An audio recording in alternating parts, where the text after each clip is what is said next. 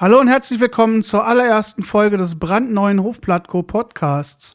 Mein Name ist David Weyer, ich bin Hofherr in der Mark und in der ersten Folge möchte ich euch unser Projekt vorstellen und ein bisschen was zu den Beweggründen erzählen, zu den Hintergründen und äh, ja, was sich, wo, wohin sich unser Projekt eines Tages mal bewegen soll oder beziehungsweise in welche Richtung es sich gerade schon bewegt.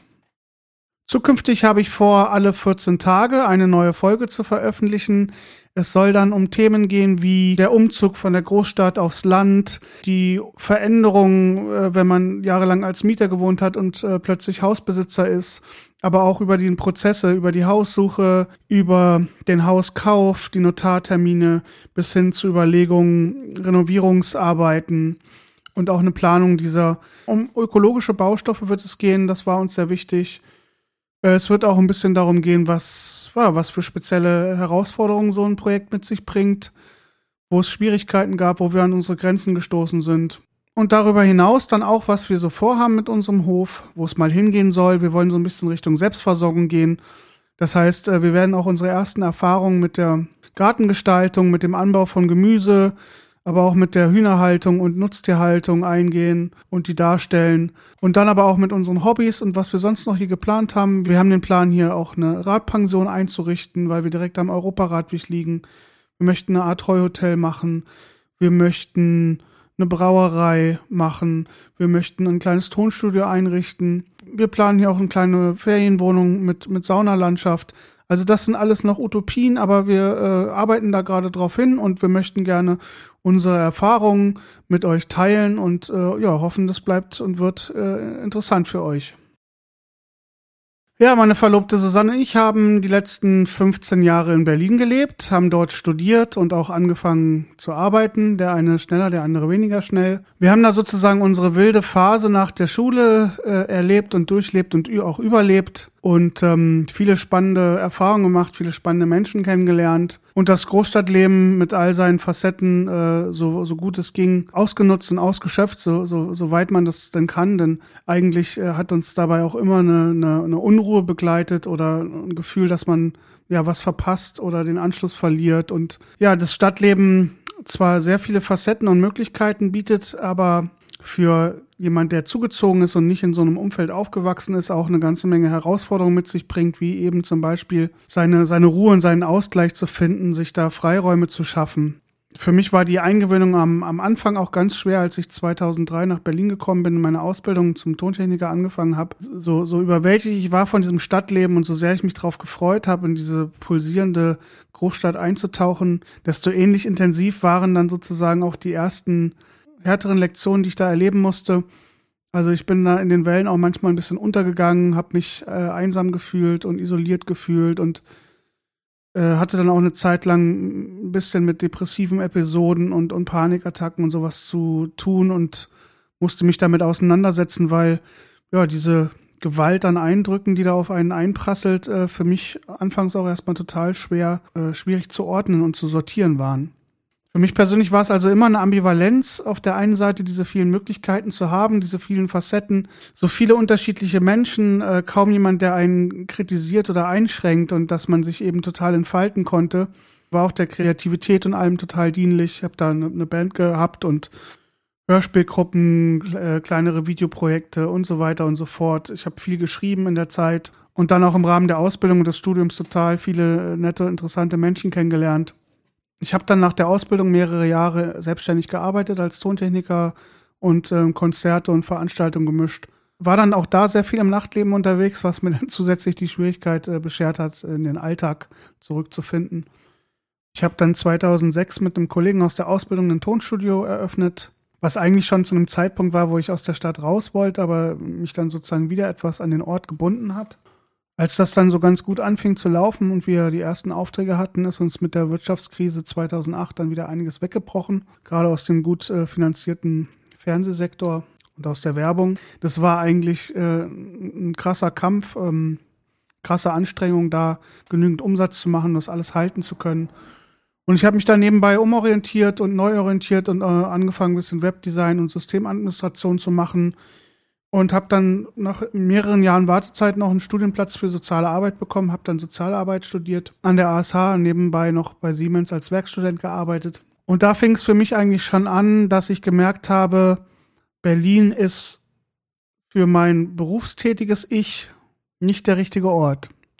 Also mir fiel es unheimlich schwer, dann nach der Arbeit mich noch in die überfüllte U-Bahn zu setzen und nach Hause zu fahren oder wenn man mal am Samstag irgendwie kurz seine Ruhe haben will, ähm, zum Bäcker zu laufen. Das, egal wo man war, es waren halt einfach immer super viele Menschen und äh, super viel Lautstärke um einen rum. Und ähm, ja, als dann meine Freundin Susanne kennengelernt habe und es dann auch ernster wurde und wir zusammengezogen sind, man klar war, das ist jetzt hier nur ein Provisorium, weil ich mit ihr in ihrer Zwei-Zimmer-Wohnung wohne, dass wir uns äh, längerfristig eine, eine größere Wohnung suchen müssen.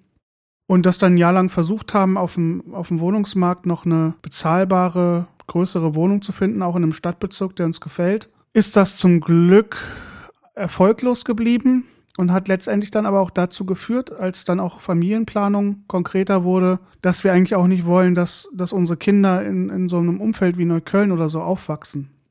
Also, dass die nicht in so einer übersättigten, überfüllten Großstadt groß werden sollen, sondern dass unsere Kinder ähnlich wie wir eben in der Natur aufwachsen sollen, dass die, dass die Baumhäuser bauen können, dass die im Wald spazieren gehen und spielen können, dass die eine Naturverbundenheit erfahren, dass wir die zu, zu Themen wie Nachhaltigkeit und Umweltschutz erziehen können und dass die auch einen Freiraum haben und etwas, was ihnen gehört, in dem sie sich entfalten können. Und das waren im Grunde auch ähnliche Probleme, die uns widerfahren sind.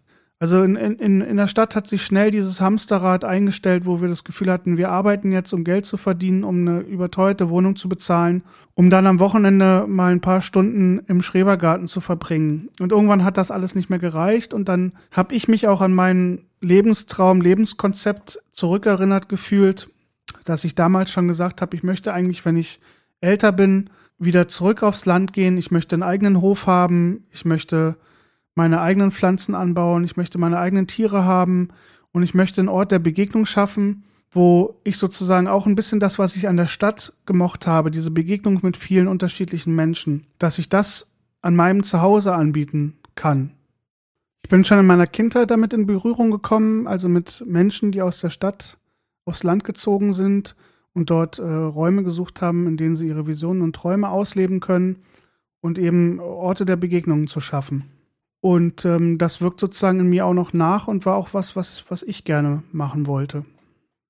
Wir haben dann als, als Testlauf sozusagen erstmal uns bei Freunden mit eingekauft, sage ich jetzt mal in Anführungsstrichen, und ein kleines, äh, einen kleinen Schrebergarten in, in Königs Wusterhausen mit äh, begrünt und mit bepflanzt und haben da eigentlich noch mehr Blut geleckt. Also uns hat das gefallen, am Wochenende rauszufahren und ein bisschen den Garten zu bestellen, aber irgendwann hat uns das auch nicht mehr gereicht. Das war dann irgendwie so eine, so zwei Welten und das war schön und das war gut. Das hat auch für, für Ausgleich und Entspannung gesorgt. Und es war auch schön, dass es da Ordnung gab und man, man Leute auch aus der Stadt rausholen konnte man dann am Wochenende da Lagerfeuer gemacht hat und gegrillt hat und ja, die Natur genossen hat und im Wald spazieren war.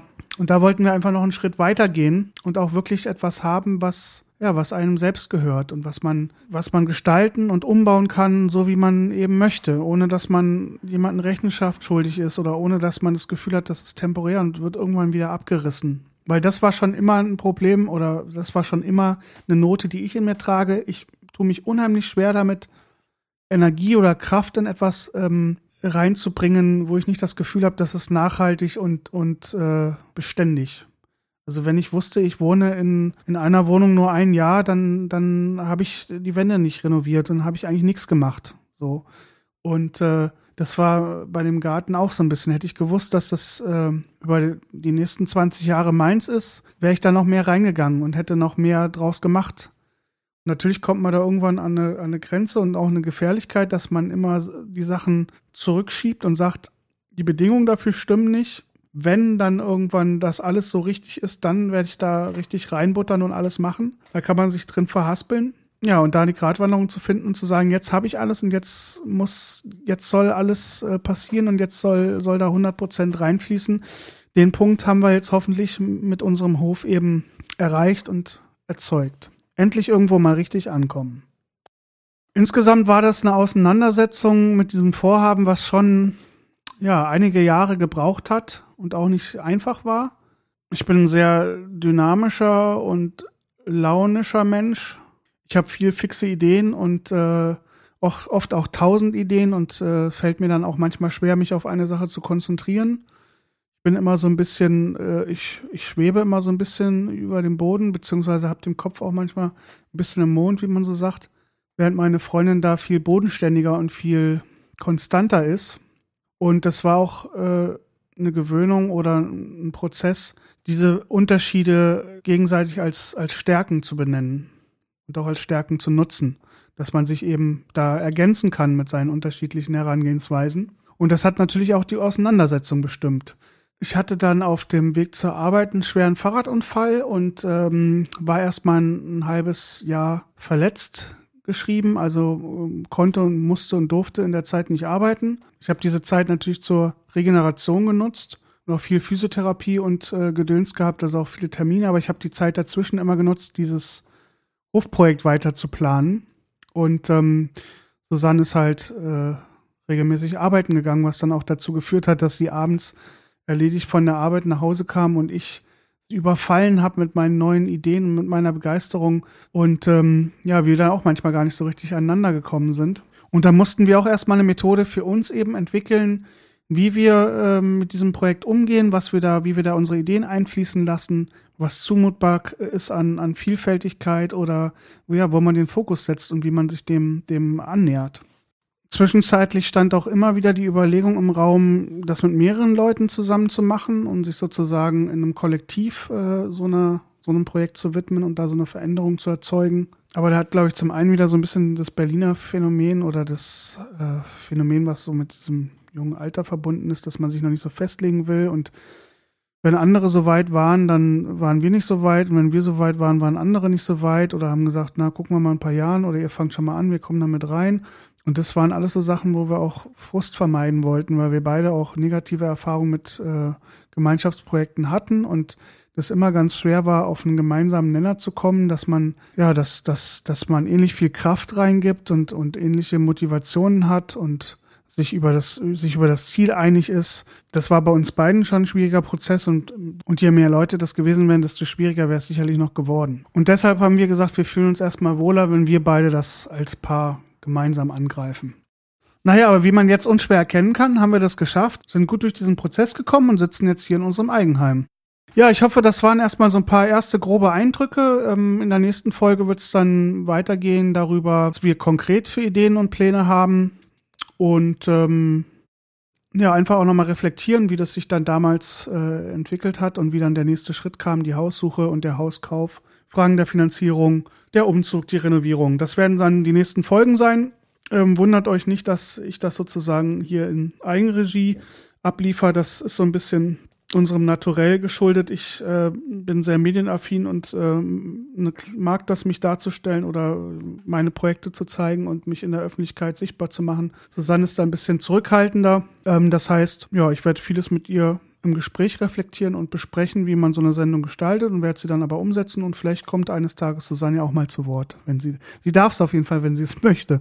Aber ja, wie gesagt, ja. Soweit erstmal zur allerersten Folge. Ich hoffe, es war interessant für euch und äh, bis bald. Als Bonus möchte ich am Ende jeder Folge ein Projekt vorstellen, über das wir gestolpert sind und das wir für erwähnenswert halten. Und als Kontrast zur heutigen Folge bietet sich an, ein Kollektivprojekt vorzustellen aus der Umgebung, den sogenannten Hof Predikow. Predikow ist ein kleines Dorf in der Märkischen Schweiz, das ist nicht weit von hier. Und dort hat sich ein selbstgegründeter Verein mit einer gleichnamigen Mietergenossenschaft einen alten Gutshof gekauft und äh, ist jetzt gerade dabei, sozusagen diesen Ort wieder zu beleben, einen Ort der Begegnung zu schaffen. Da finden vielfältige Workshops und Veranstaltungen statt. Es gibt auch einen Tag der offenen Tür. Lohnt sich auf jeden Fall, sich das mal anzugucken. Falls ihr neugierig seid, äh, guckt auf hof-predico.de. Predico mit AE und W am Ende. Ähnlich wie Platko, man spricht das W eben nicht. Und äh, ja, soll keine Werbung sein. Ich möchte nur auf das Projekt aufmerksam machen. Also wir bekommen kein Geld dafür. Und äh, dann noch natürlich noch Werbung für die eigene Sache. Geht auf unsere Webseite hof-platko.de oder auf Facebook oder auf Instagram. Folgt uns, liked uns, Daumen hoch und danke für eure Aufmerksamkeit und auf Wiederhören.